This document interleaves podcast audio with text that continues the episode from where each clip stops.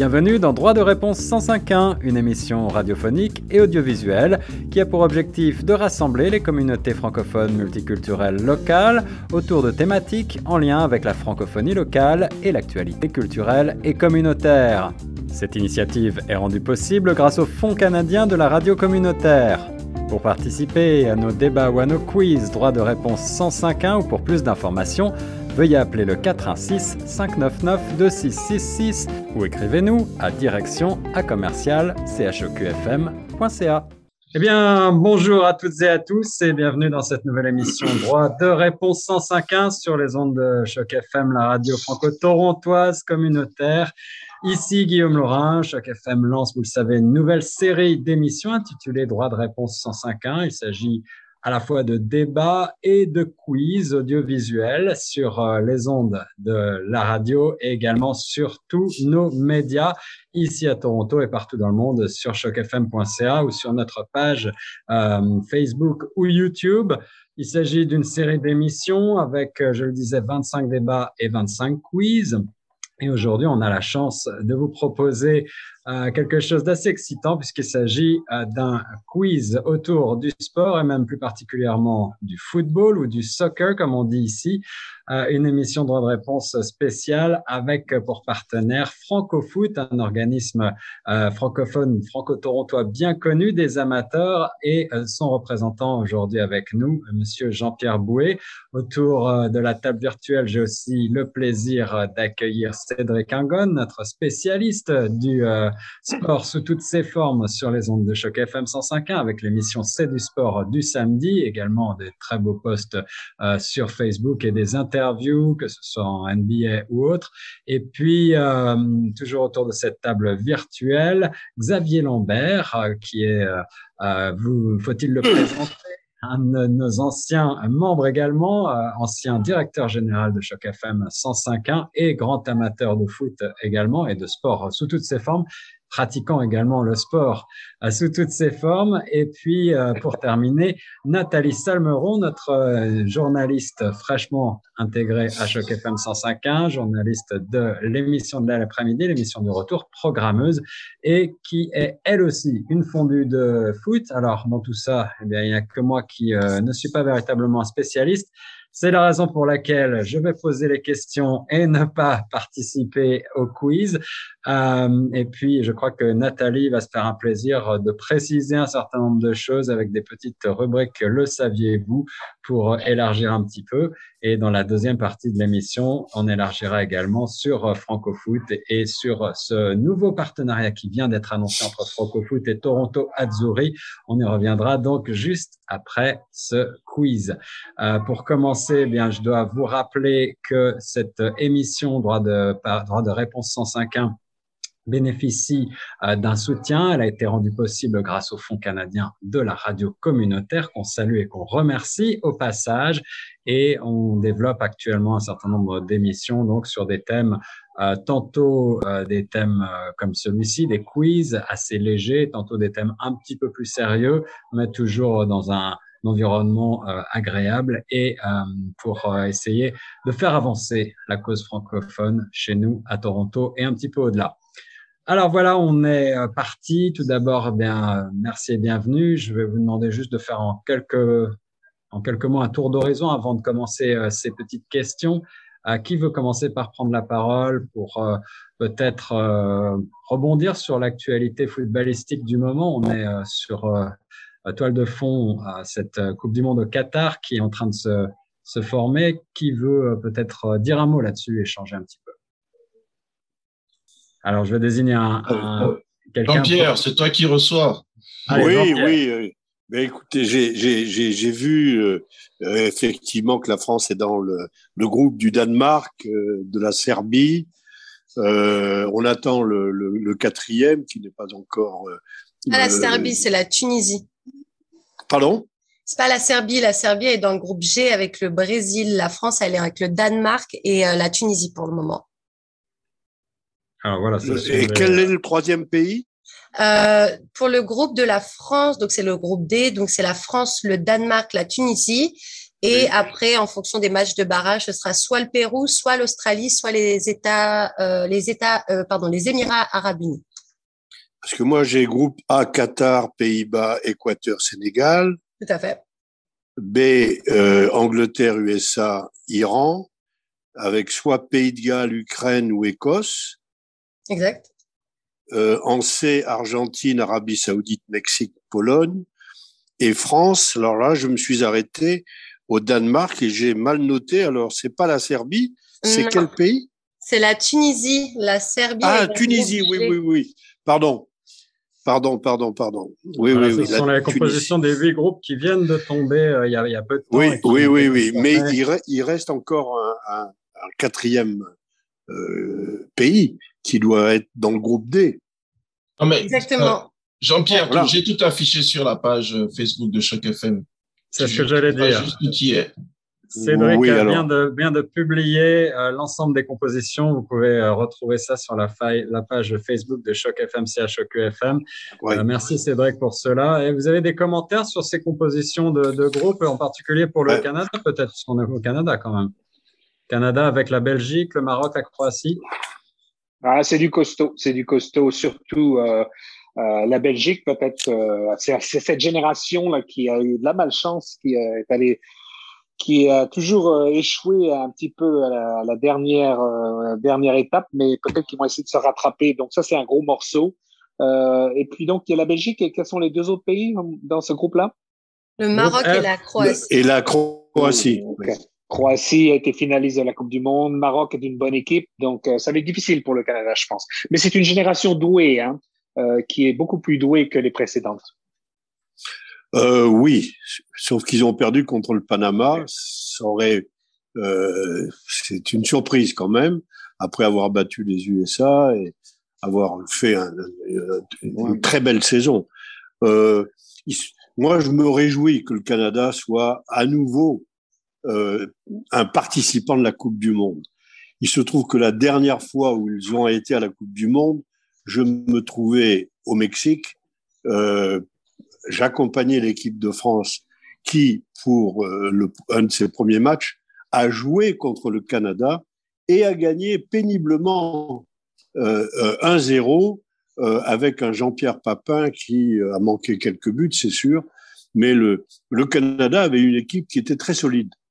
J'espère que cette année, euh, ils vont faire preuve de euh, la, des mêmes qualités et, et qu'ils vont pouvoir se hisser à un, à un, niveau plus élevé.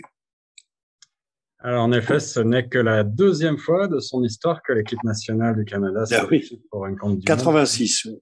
On va y revenir, on va y revenir. N'allons pas trop vite en besogne. Euh, on va commencer tout de suite, si vous voulez bien, ce petit quiz pour nous mettre en forme. Euh, avec des questions assez générales qui devraient, puisque vous êtes euh, des grands connaisseurs, ne pas être trop difficiles pour vous, mais on a essayé de faire quelques euh, petits, petits pièges et, et peut-être des questions aussi qui vont faire réfléchir un petit peu sur l'évolution de ce sport depuis, depuis maintenant plusieurs décennies. Commençons tout de suite donc avec cette première question d'ouverture. Est-ce que vous voyez bien euh, notre partage? Quelle est la date de la première Coupe du Monde de football? 1930. Alors, on a tout de suite, tout de suite Cédric qui prend la main avec une première réponse. Euh, les propositions étaient 1922, 1930 ou 1946. Cédric, oui. tu proposes 1930. Je demande à Nathalie euh, de vérifier cette information, Nathalie. Eh bien, effectivement, c'est bien la, la, bonne réponse. C'est en 1928 que la FIFA a décidé de créer la Coupe du Monde de football. Et en 1929, ils ont décidé sur le pays dans lequel cette première Coupe du Monde allait avoir lieu. Du coup, Guillaume, je te laisse reposer ta question puisque c'est une question en deux étapes. Alors, la deuxième étape était de savoir où avait lieu cette euh, Coupe du Monde en Uruguay, réponse A, au Brésil, réponse B, ou en Argentine, réponse C. Et on a de nouveau Cédric qui lève la main. Ah, mais je... je vais déranger personne? C'est en Uruguay. Uruguay, Uruguay. Moi aussi, en Uruguay. En Uruguay. Uruguay, Uruguay, Nathalie? Exactement. Donc en Uruguay, et toutes les équipes qui avaient été euh, présentes ont été directement invitées. En fait, il n'y avait pas eu de qualification à cette époque, ouais. et euh, tous les matchs ont eu lieu à Montevideo. Alors, on a un gros niveau dans notre panel aujourd'hui, Nathalie. Donc, euh, je vais demander aux uns et aux autres si vous voulez bien. Euh, Avez-vous la fonction de lever de main disponible? Je vais regarder. Moi, je suis sur mon téléphone. Peut-être pas. Peut-être pas. Moi non plus. Dans ces cas-là, on va procéder comme euh, Cédric l'a fait, tout simplement. Si vous nous suivez aussi sur nos euh, sur nos médias en vidéo, euh, Cédric a levé la main. C'était une bonne initiative. Le premier qui a la réponse peut lever la main, mais laissez-moi juste le temps de formuler la question à voix haute pour nos auditeurs sur la bande FM avant de, de, de lever la main et je donnerai la parole au premier qui lève la main. On continue avec la deuxième question de notre petit quiz spécial autour du football ou soccer cet après-midi dans droit de réponse 105.1 avec la Football Association. Et là, c'est une question que je trouve assez intéressante. La Fédération anglaise du foot a interdit le football féminin le 5 décembre 1921. Cet interdit sera levé petit a en 1951, petit b en 1961 ou petit c en 1971 Xavier, tu as la réponse? Je pense que c'est en 1971, pas absolument certain.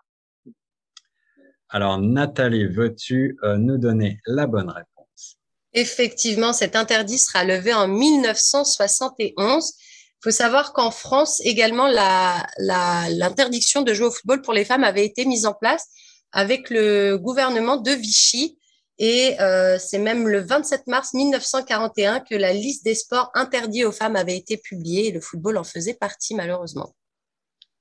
Alors, on n'a pas retrouvé l'information pertinente pour euh, le Canada. Est-ce que le Canada a été régi par les mêmes lois que euh, la Grande-Bretagne à l'époque euh, On n'a pas pu vérifier cette information. En tout cas, 1971 pour l'Angleterre, c'est une date qui est finalement assez proche de nous et ça fait réfléchir quand même sur l'évolution de la place des femmes dans le sport et dans la société en général.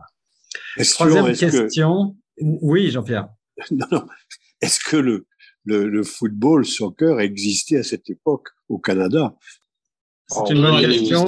Question. Il existait probablement pas sous des formes véritablement de, de ligue professionnelle, puisqu'on a retrouvé euh, des, des, premiers, des premiers matchs professionnels, je crois, autour de 1986, euh, donc assez récemment.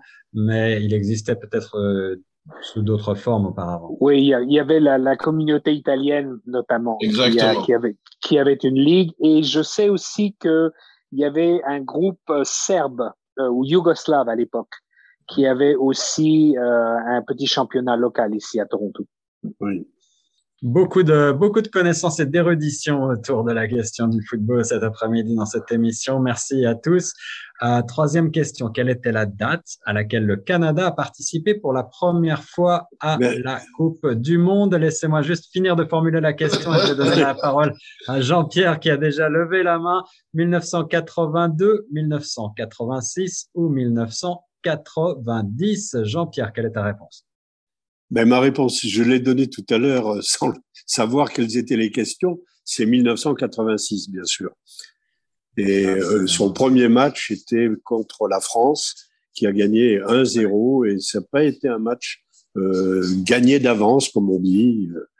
Euh, donc ça fait très longtemps et, et c'est très très bien que la, le Canada puisse revenir au plus haut niveau du football international. Est-ce que je fais une petite anecdote rapide? Ah, avec plaisir, Cédric. Rapidement, euh, la dernière Coupe du Monde euh, 2018, avec euh, parce que quand on était encore en studio là, avec euh, des petits jeunes qui venaient en tant que consultants, on avait fait des recherches et on avait retrouvé un des joueurs du Canada pour la Coupe du Monde 86. On l'avait retrouvé. Le problème, il parlait italien seulement, donc pour chaque thème, euh, c'était un petit peu compliqué, mais il a parlé. Ton italien était un peu rouillé également, peut-être, c'est vrai. Ça, et euh, avec son petit, j'avais demandé à son petit-fils, il a dit oui, mais en italien, la traduction, ça va être compliqué, mais bon, peut-être on va essayer de le relancer là, ça, ça peut être intéressant. Ça serait intéressant en tout cas. Ben oui, on voit le travail de, de recherche est, est, très poussé euh, à c'est du sport. Merci Cédric. Euh, On continue dans ce petit quiz. Pour rappel, on a, on a 10 questions. Donc, euh, vous voyez, on en a déjà la quatrième question. Et pour l'instant, je crois que vous êtes vraiment à égalité, messieurs. Euh, Nathalie, est-ce que tu avais une autre anecdote à propos de la, de l'entrée du euh, Canada la première fois dans la Coupe du Monde? Non, mis à part que de dire que cette deuxième qualification, c'est finalement que la seconde, en fait. Ils ont été qualifiés en 1986 et là, maintenant, en 2022, donc c'est vrai que pour le peuple canadien, ça, c'est toute une, c'est pas juste une qualification, c'est beaucoup plus en fait. Donc euh, ouais. C'était une, c'est une période euh, assez euh, favorable pour le Canada aussi parce qu'ils ont participé à la Coupe du Monde de rugby euh, aux alentours de cette date-là aussi et où ils ont très très bien figuré. Mm. Alors, on va passer euh, à quelque chose d'encore plus local avec le Toronto Football Club, le TFC. TFC, en quelle année a-t-il été fondé, ce fameux TFC 1985, petit A, 1995, petit B, ou alors 2005, petit C, et c'est Cédric qui a déjà la main levée. Ah. Cédric, quelle est ta Désolé, ouais, j'étais un petit peu vite là. Faut être rapide. Ouais, mais 2005, oui, je pense que c'est 2005 parce que moi, arrivant à Toronto, j'ai cherché à savoir s'il existait un club. Et je pense même que Toronto a été, FC a été créé sur le modèle de Liverpool. C'est pour ça qu'ils sont en rouge. Et quand vous allez là-bas, les champs, c'est, ils sont vraiment inspirés de Liverpool. Ben, peut-être que je... Nathalie, d'abord pour le, Nathalie pour le, la vérification des, des faits en bon français. Alors exactement, euh, Cédric, tu as raison. Donc le club a bien été fondé en 2005. Toutefois, il a été officiellement euh, reconnu comme étant professionnel en 2006. Et le logo et le nom ont euh, officiellement été dévoilés le 11 mai 2006. Mais, mais attention, il y avait une équipe avant, avant le Toronto FC qui jouait dans la, ce qui s'appelait la NASL, tu sais, la, la, la, la, la, ligue nord-américaine de, de, de, football. Et je me souviens les avoir vus jouer. Ils jouaient à l'époque, euh, avant, là où est maintenant le, le, le, Varsity Stadium, il y avait un grand stade de baseball et de football.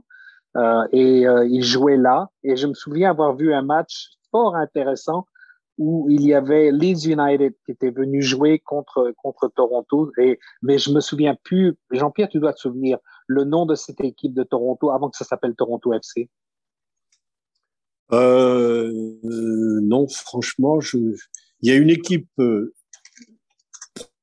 professionnelle qui a existé qui était hmm. une équipe euh, initiée par euh, une communauté euh, serbe, je crois. Ouais, c'est ça. C'est ça. C'est ça. Si c'est celle-ci. C'est ça. Euh, et, il jouait. Oui, oui. Si c'est cette. Euh, oui. C'est ça. Et il jouait contre. Je me souviens avoir vu le New York Cosmos, tu sais, le, le Cosmos de New York, venir jouer avec Beckenbauer et Pelé, tu vois. Mais cette cette ligue a été dissoute et si elle existe encore, elle existe sur un plan amateur parce que il y a eu quand même des choses qui n'étaient pas très très claires, euh, notamment sur les paris euh, qui ont été euh, découverts. Et, bon, je crois que c'est c'est un, un ancêtre qui n'est pas recommandable.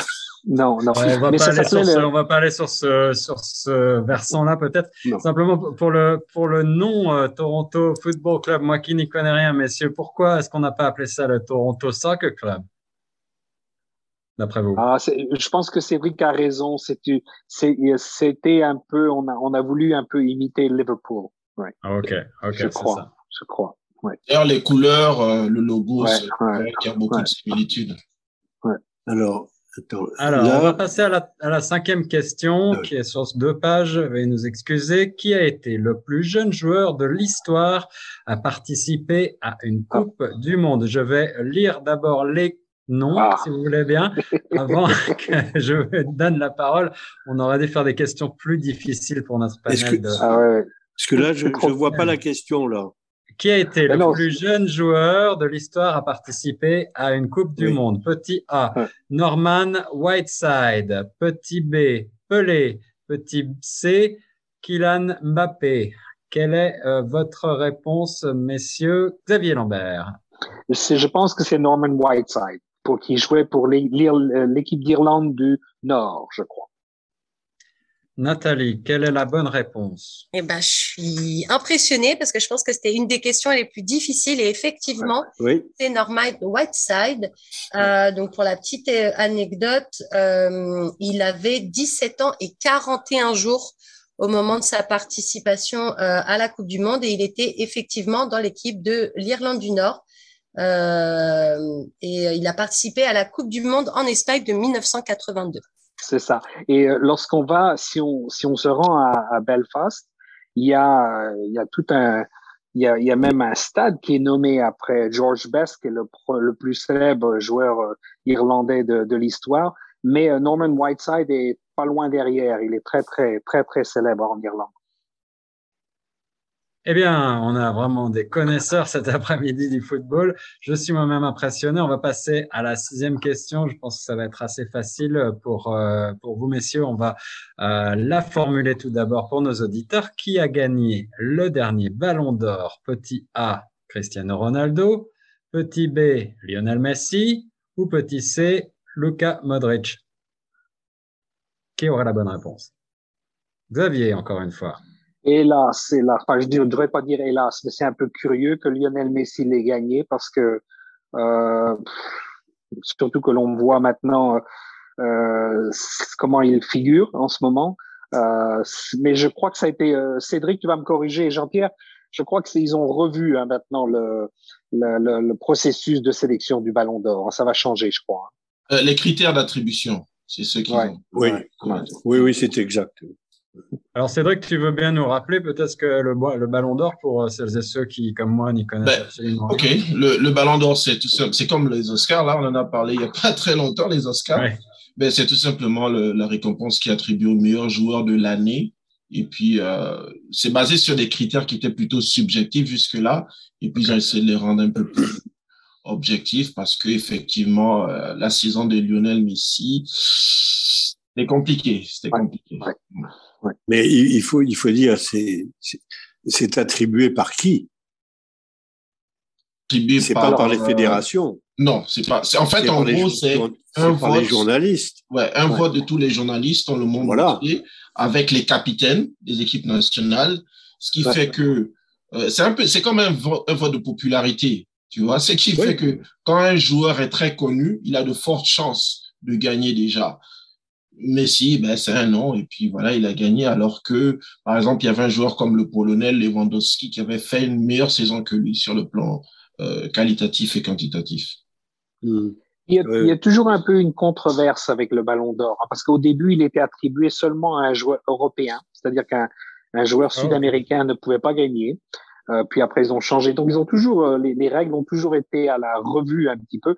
Et euh, je crois que pour les auditeurs, c'est intéressant. C'était organisé par l'équipe. Hein par le journal de français L'équipe. France euh, Football, c'était France, France, Football. France Football, excuse-moi, France Football, ouais, c'est ça.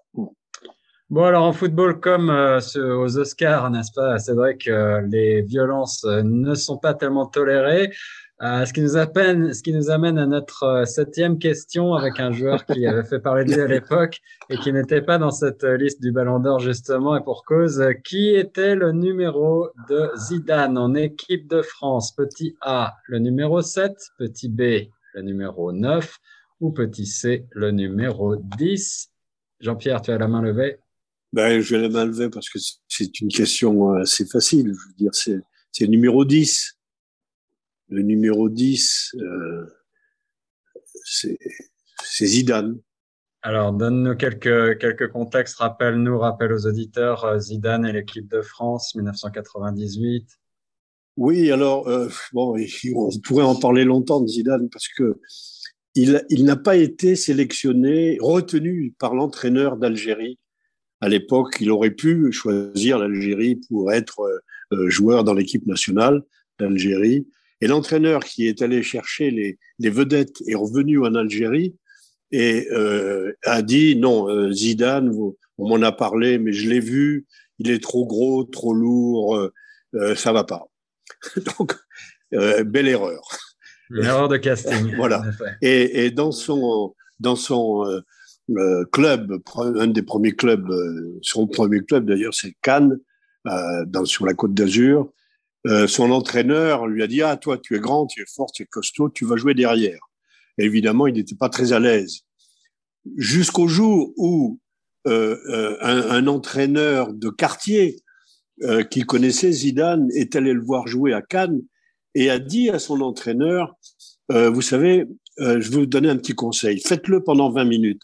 Vous, vous allez le, lui dire de se mettre où il veut et de faire ce qu'il veut.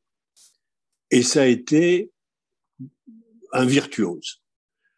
Il s'est déclaré à ce moment-là et il est, bien sûr, il n'a pas joué derrière, il a joué devant, distributeur de ballons, euh, bonne frappe, euh, bon dribble. Enfin, il avait des qualités qui se sont largement exprimées. Et, la suite, euh, voilà l'histoire, on, la connaît. Alors, la, question bonus, euh, Jean-Pierre, j'avance parce que euh, on va ensuite parler un petit peu de francofoot. La question bonus pour pour vous tous, qui a récupéré ce fameux numéro 10 Est-ce que c'est petit A Benzema, petit B Mbappé ou petit C Hugo Loris Mbappé. moi, je, moi, je, enfin, si je peux répondre, Jean-Pierre. Mbappé est souvent numéro 7. Paris Saint-Germain, mais en France, c'est le numéro 10, non? Mais non, le dernier match. Il porte parfois le numéro 10, c'est, je crois, mais il a le numéro 7 et le numéro 9, c'est Benzema. Ouais. Oh, Andy, je peux dire quelque chose? Rapidement? Oui, oui c'est vrai. Oui, par défaut, disons, Mbappé joue numéro 10. Mais il a, en fait, les numéros dans le, le, foot actuel, là, ça n'a plus la même importance qu'avant. Le, le 10, c'était souvent le virtuose, comme Zidane, comme euh, des Baggio. Vous voyez, des joueurs vraiment élégants et tout. Mbappé, bon, il est bon. Platini, Platini. Platini, voilà. Mbappé, c'est pas. Mais on va dire Mbappé, c'est plutôt Mbappé dans ce sens-là. D'accord, il y avait une hiérarchie. Il y avait une hiérarchie euh, des, des, des numéros et aujourd'hui, c'est plus vraiment le cas. Oui, mais c'est vrai que ce que vous dites, hein, parce que quand on y pense, les numéros 10, euh, c'est impressionnant l'histoire des numéros 10, parce que Pelé avait le numéro 10, euh, il me semble que Maradona avait le 10 aussi. Platini avait le 10. Ouais, c'est c'est impressionnant. Copa, dans le temps, avait le 10. Oui, oui, oui. Nathalie, est-ce que tu as quelque chose à rajouter sur ce Alors oui, du coup, je me suis un petit peu renseignée. Je viens de regarder donc les numéros euh, des Bleus, donc de l'équipe de France. Euh, de ce qui ressort. Le numéro 7, euh, pour reparler des chiffres qu'on a donnés, le numéro 7, c'est Antoine Griezmann. Le numéro 9, c'est Olivier Giroud. Et logiquement, le numéro 10, c'est Kylian Mbappé. Mais ça, c'était au dernier match. Ouais. Bah, après, je pense que comme on a, comme Parce que on Giroud est les, chiffres sont plus vraiment euh, aussi importants qu'avant. Mais, mais il me semble que j'avais lu quelque part que que Kylian Mbappé avait à cœur de garder ce numéro 10 parce que justement, ça fait penser à Zidane, ça fait penser à tous ces joueurs un peu de légende. Et puis, c'est un peu le numéro que tous les joueurs ont envie d'avoir dans le dos. Donc, euh, voilà, apparemment, ça resterait le numéro 10 quand même. Mais c'est souvent Benzema qui a le numéro 9. Hein. Oui, récemment. maintenant, récemment. Mais, mais maintenant, là, euh, Giroud contre l'Afrique du Sud a pris le numéro 9 parce qu'il est revenu. Et il ne peut être que numéro 9, Giroud. Bon, c'est pas un distributeur de ballons. Mbappé n'est pas un distributeur de ballons non plus. C'est euh, c'est pour ça que, à mon avis, si on fait ça, si on regarde sur plusieurs sélections, Mbappé est plutôt numéro 7. Enfin, il rentre euh, au 18 mètres, euh, il, il, il s'est dribblé, il s'est passé, bien sûr, mais euh, Benzema est sûrement un, un, numéro 9 quand, mais quand Giroud est là, et et que Benzema ne joue pas, c'est Giroud qui est numéro 9. Alors en football, comme dans ce quiz, l'important c'est de participer, mais euh, juste pour vous donner les chiffres, actuellement, Cédric a, euh, est à égalité avec Jean-Pierre et Xavier mènerait quasiment le bal, même si euh, en réalité euh, les questions auxquelles ont répondu Cédric et Jean-Pierre étaient des questions euh, compte double avec une question bis. Et donc je crois qu'on peut s'accorder pour dire que vous êtes véritablement à égalité des experts en matière de football cet après-midi, messieurs, dans cette émission en droit de réponse. On va essayer quand même de vous départager avec les toutes dernières questions, et questions un petit peu plus presque de culture générale autour du football. La huitième question. Le football pratiqué sur sable s'appelle petit a le futsal, petit b le sandball ou petit c le beach soccer. Xavier a levé la main tout de suite. Le beach soccer. Le beach soccer. Qui est un très bon terme francophone. Le beach soccer. Alors, est-ce que Nathalie, est-ce que Xavier a bien la bonne réponse à la huitième question? Exactement, exactement. Donc, c'est bien le beach soccer. Après, toutefois, il y a d'autres façons de jouer au football, comme notamment le futsal qui est euh, dans une salle fermée. Il y a également le football coopératif. Alors ça, je ne connaissais pas. Mais le football coopératif, c'est deux équipes de 6 à 20 joueurs. Voilà, c'est une autre façon de jouer au football. Ça change un peu. Coopératif, tu veux dire Ah oui, j'avais Coopératif, ouais. Ok, ok, j'avais compris. Coopératif. Neuvième question qui concerne ah, la Belgique. Quel est le surnom de l'équipe de Belgique? Petit A, les Diables Rouges Petit B, s'il vous plaît, attendez que j'ai fini de formuler les questions avant de lever la main. Petit B, les lutins jaunes. Ou petit C, les mannequin peace. Ah, Xavier a mis sa main virtuelle. Ah, j'ai pris un avantage. Les diables un avantage, Xavier. Les diables rouges. Mais les, diables, rouges. Mais j'aime bien le choix de mannequin peace. Oui, on s'est creusé un petit peu. Nathalie, tu confirmes? Exactement. Les internationaux belges sont surnommés les Diables Rouges. En néerlandais, ça se dit Rod Duvels. Mon néerlandais est pas très au point, donc je suis un peu désolée pour la prononciation. Euh, c'est donc en référence à la couleur de leur maillot. Euh, le nom a été, euh, a été euh, créé en 1906 et ça a été vraiment officiel un peu plus tard, mais comme quoi c'est un nom qui les, qui les suit depuis très longtemps le Canada sera donc face à la Belgique euh, pour la prochaine Coupe du Monde. Je, ah. n'ose même pas imaginer pourquoi on ah les aurait appelés Mannequin Peace. Hein.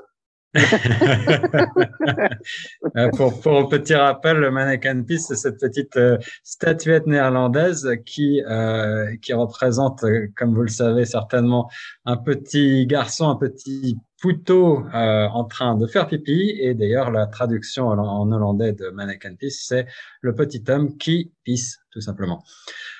Oui, j'ajoute une petite chose sur le Mannequin Piss, c'est que euh, euh, on l'a, le, le, c'est le fils d'un architecte qui s'est perdu dans la ville et le papa a dit quand je le retrouverai, euh, je lui ferai une statue dans la position où il était. Il était en train de faire pipi. voilà. Voilà, la petite histoire. De la culture générale, la petite histoire dans la grande histoire. Je vous avais dit qu'on ferait de la culture générale dans cette émission euh, Droit de réponse 105.1 cet après-midi. Euh, on passe à la toute dernière question et clairement, euh, Xavier a pris la main. Alors Cédric et Jean-Pierre, si vous voulez euh, tenter de vous démarquer, soyez bien attentifs. La, la, dixième et dernière question de ce quiz de l'après-midi. À quelle date débutera la Coupe du Monde 2022 au Qatar? Est-ce que c'est petit A le 14 novembre, petit B le 3 novembre ou petit C le 21 novembre. Cédric a levé la main en premier. Cédric, on t'écoute avec le micro. Oups, pardon, j'étais en mute. Je suis pas sûr à 100%, mais vu qu'ils ont annoncé certains matchs pour décembre, a priori, ce sera fin novembre, donc disons le 21 novembre. Alors, 21 novembre, c'est la réponse C. Euh, Cédric a donné la réponse C. Est-ce que c'est la bonne réponse, Nathalie? Exactement. Donc, c'est pour faire face à ces contraintes climatiques que la FIFA a décidé d'organiser la Coupe du Monde en hiver, euh, pour la première fois de son histoire d'ailleurs, parce que d'habitude, c'est toujours à la période estivale. La date du match d'ouverture a ainsi été fixée au 21 novembre, tandis que la grande finale aura lieu euh, le 18 décembre, qui est, qui est d'ailleurs le jour de la fête nationale du Qatar. Ah ouais. Une petite anecdote rapidement sur la Coupe du Monde, rapidement, si vous. oui, c'est vrai.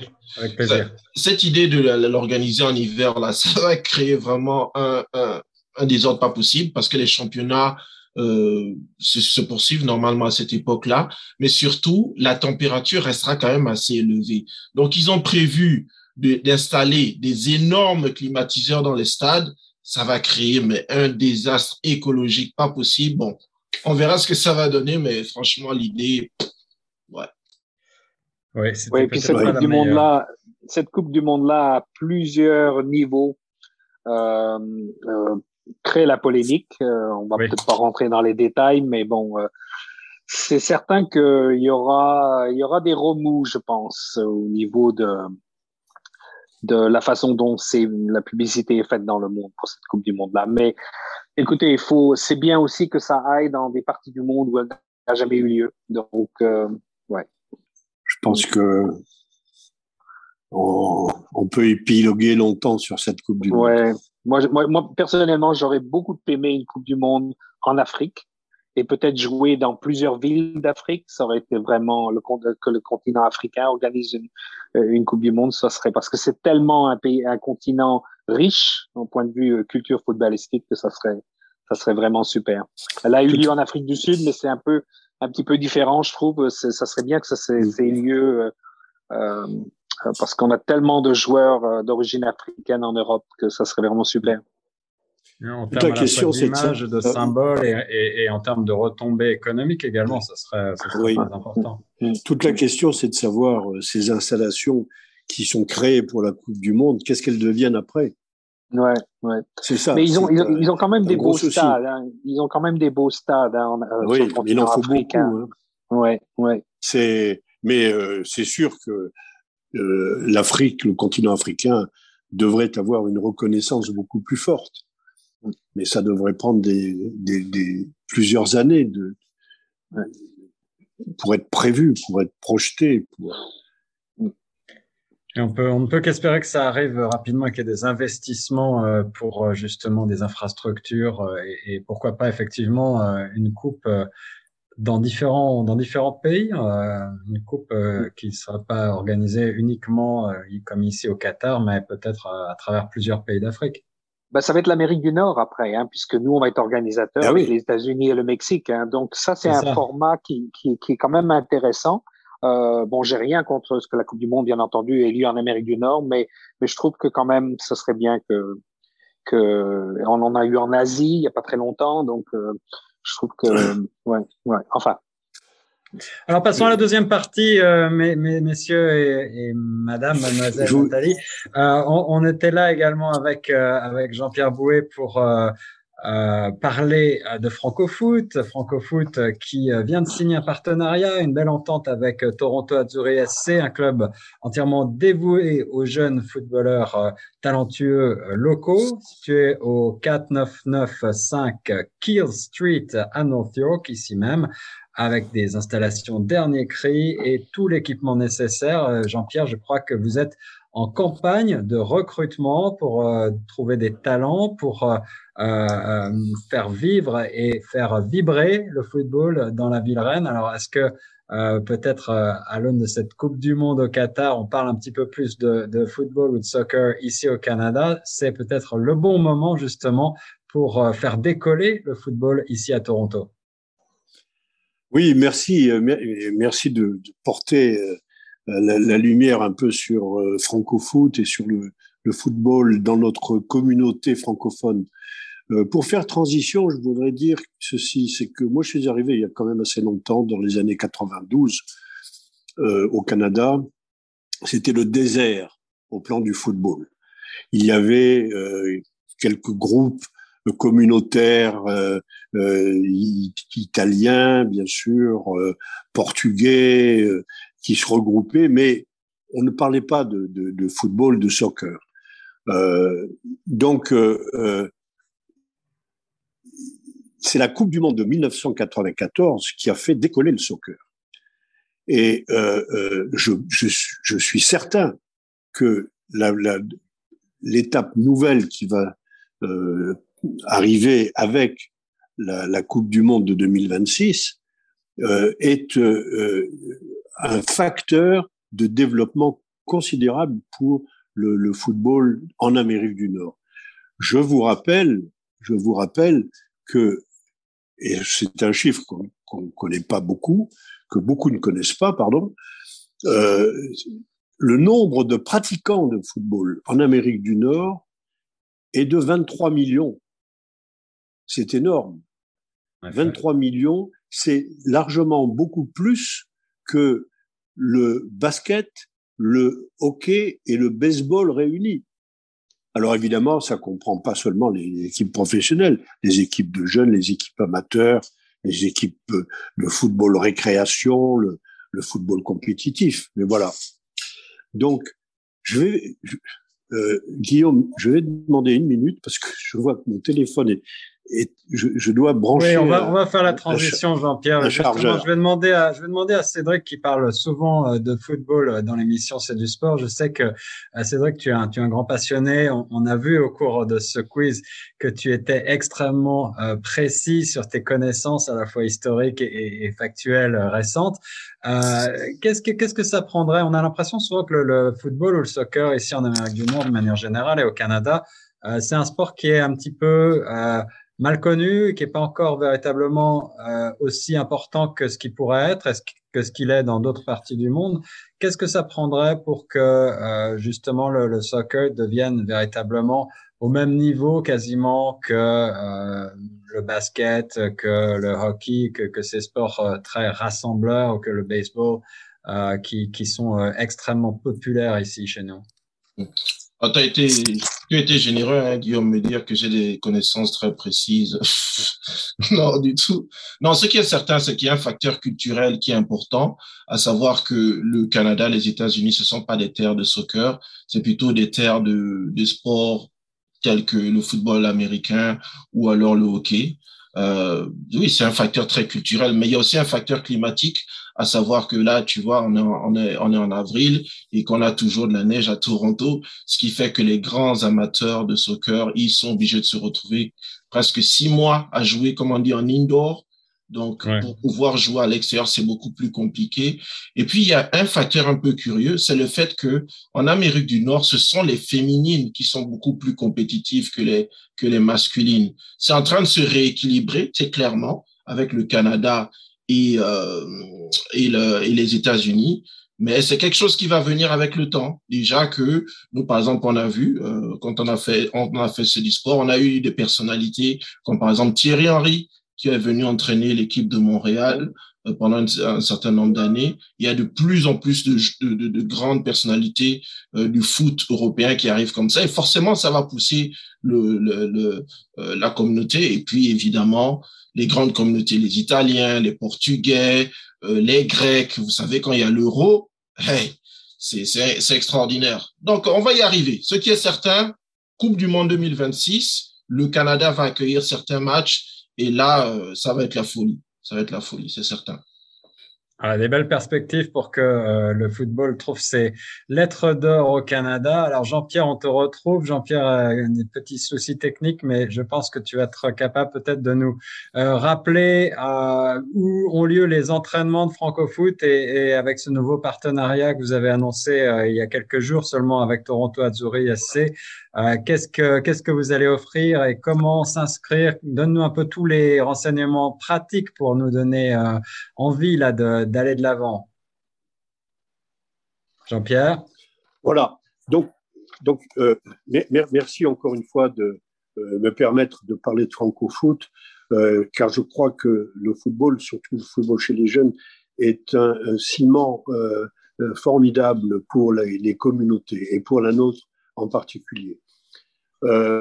donc, franco-foot est un, un club francophone de football et euh, nous avons connu une saison euh, excellente en 2017 et 2018 avec une équipe de euh, moins de 18 ans qui a joué en moins de 20 ans, qui a, a, obtenu une deuxième place en championnat derrière le TFC après un match qui était très, très disputé et que nous aurions pu gagner. Euh, ces jeunes, à l'époque, sont entrés à l'université, certains sont repartis dans leur pays, en France ou ailleurs, et euh, euh, il y a eu ensuite, bien sûr, le Covid qui est apparu, qui a gelé toutes les initiatives. Aujourd'hui, nous rebâtissons quelque chose. C'est extrêmement difficile. C'est extrêmement difficile parce que euh, tout le monde est d'accord pour dire il faut faire des choses. C'est bien, c'est la bonne direction. Mais pour agir, euh, merci Guillaume d'agir, euh, mais pour agir, c'est souvent beaucoup plus difficile. Donc, j'ai pris l'initiative de ne pas euh, continuer tout seul, mais avec un partenariat. Et on a vu plusieurs clubs, et le club qui m'a le, plus impressionné, pas seulement par, par la qualité des installations, mais aussi par le côté humain, par le côté jeune, par le côté désintéressé aussi dans le bon sens du terme. Euh, vous, vous donnerai les, les, les, cotisations, vous verrez qu'elles sont très inférieures à ce qui se pratique. Euh, ce club euh, euh, s'appelle Toronto Azzurri Soccer Club. Il est situé près de l'université York, pratiquement à l'intersection entre Steeles et, euh, et euh, Kiel. Donc, on utilise également certaines installations de l'Université York. Nous avons décidé avec eux de bâtir une équipe euh, francophone en association avec Toronto Azzurri euh, de moins 16 ans, donc d'enfants, de jeunes qui sont nés en 2006 et après, euh, une équipe de moins de 16 ans, U16, pour parler le jargon, euh, U16 et euh, garçon pour l'instant. Et euh, cette équipe, nous sommes en train de la composer. Et je demande à tous les jeunes qui nous écoutent, et aux familles également, francophones, mais même s'il y a des anglophones francophiles, ils sont les bienvenus. On, parlera français, mais anglais, mais ce sera une équipe euh, qui soit euh, francophone et euh, une équipe qui aura les joueurs, les, les, les, les meilleurs joueurs qu'on peut sélectionner pour arriver à un très bon niveau. Cette, dans, la, dans la pratique, si vous voulez, je demande à ces jeunes de venir nous rejoindre aux entraînements qui auront lieu, je donne les dates précises, le mardi 5 avril, le jeudi 7 avril à euh, l'école publique Charles Webster, qui se trouve 1900 Kiel. Et le mardi 12 avril, on sera pour la première fois à l'extérieur, à York University, sur un terrain turf. Voilà.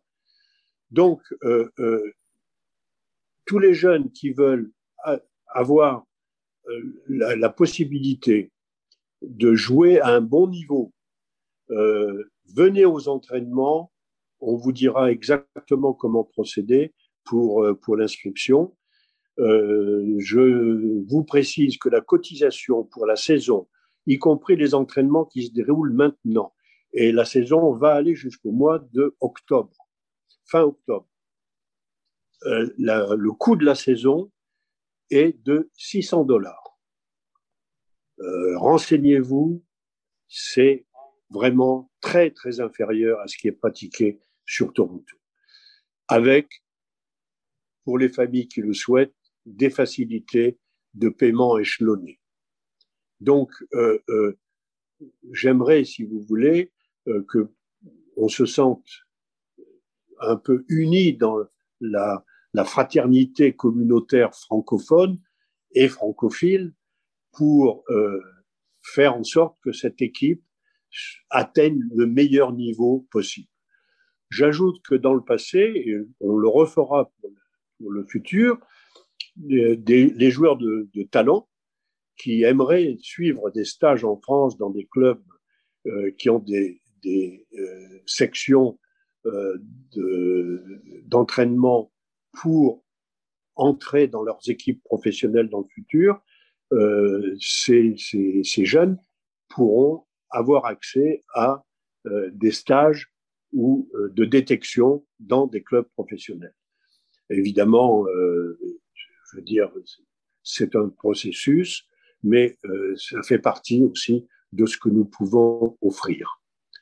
Donc voilà résumé euh, pourquoi je, prends la parole aujourd'hui pour défendre la cause de Francofoot et demander à tous les jeunes qui sont nés en 2006, qui euh, aiment le football, qui sont même passionnés par le football, qui veulent arriver à un très bon niveau, euh, pourquoi pour que ces jeunes puissent nous rejoindre aux entraînements le plus vite possible. Eh bien, merci Jean-Pierre Bouet. L'appel est lancé. Jean-Pierre Bouet de Francofoot. Écrivez à Jean-Pierre à torontofrancofoot at gmail.com et retrouvez l'ensemble des informations sur Toronto Azzurri a 2 z u 2 r i.com. Euh, on mettra toutes ces informations également sur le site chocfm.ca. Il me reste à vous remercier d'abord pour avoir participé à ce quiz. J'espère que vous êtes amusés, que vous êtes un petit peu cultivés aussi. Euh, merci à nos panélistes et euh, ben, pour euh, celles et ceux qui ont des enfants en âge de le faire, inscrivez-vous à, à Francofoot, à Tsuri Soccer. Euh, je pense que c'est une très belle euh, initiative et l'occasion de faire vivre le français autrement par le sport. on va faire un petit tour de table pour se dire au revoir. Je vais commencer par Xavier qui a demandé la parole. Oui, en fait, j'ai retrouvé, vous m'entendez? Oui, ça va? Oui. Euh, j'ai retrouvé le nom de cette équipe de Toronto avant le Toronto FC, c'était le Toronto Blizzard. Alors voilà, on en apprend encore un petit peu plus. Les Blizzards de Toronto. les Blizzards de Toronto, Merci, ouais, Merci Xavier. merci à Xavier Lambert, merci à Jean-Pierre Bouet, merci à Cédric Angon. Un mot de la fin, messieurs? Merci à toi, Guillaume, merci à Choc FM. Et salut à tout le monde. Euh, de mon côté, euh, ben, merci hein, pour l'invitation. Euh, j'invite les auditeurs. on va, je pense, dans au cours du mois d'avril, on va pouvoir revenir en studio. Je ne sais pas si effectivement ça va pouvoir se faire, mais si on le fait, ben, ceux qui voudront, souvent, puisqu'il y a la Coupe du Monde, l'effervescence va remonter un petit peu. On va peut-être pouvoir inviter des gens en studio si c'est possible. Et puis suivez-nous parce que il y a la fin de saison des Raptors qui est en train d'arriver. Ils, sont en train de faire une belle, belle fin de saison. Avec Étienne, on s'organise pour vous faire vivre ça et écoutez, écoutez la radio francophone de Toronto, quoi. Merci beaucoup Cédric et merci à Nathalie également qui nous a euh, tout au long de cette euh, de cette heure de quiz euh, également donné beaucoup d'anecdotes sur le football. On va refaire toute une série de quiz sur le même modèle dans le cadre de cette émission Droit de réponse 105 une initiative rendue possible grâce au Fonds canadien de la radio communautaire. Merci à toutes et à tous. On continue sur les ondes de choc.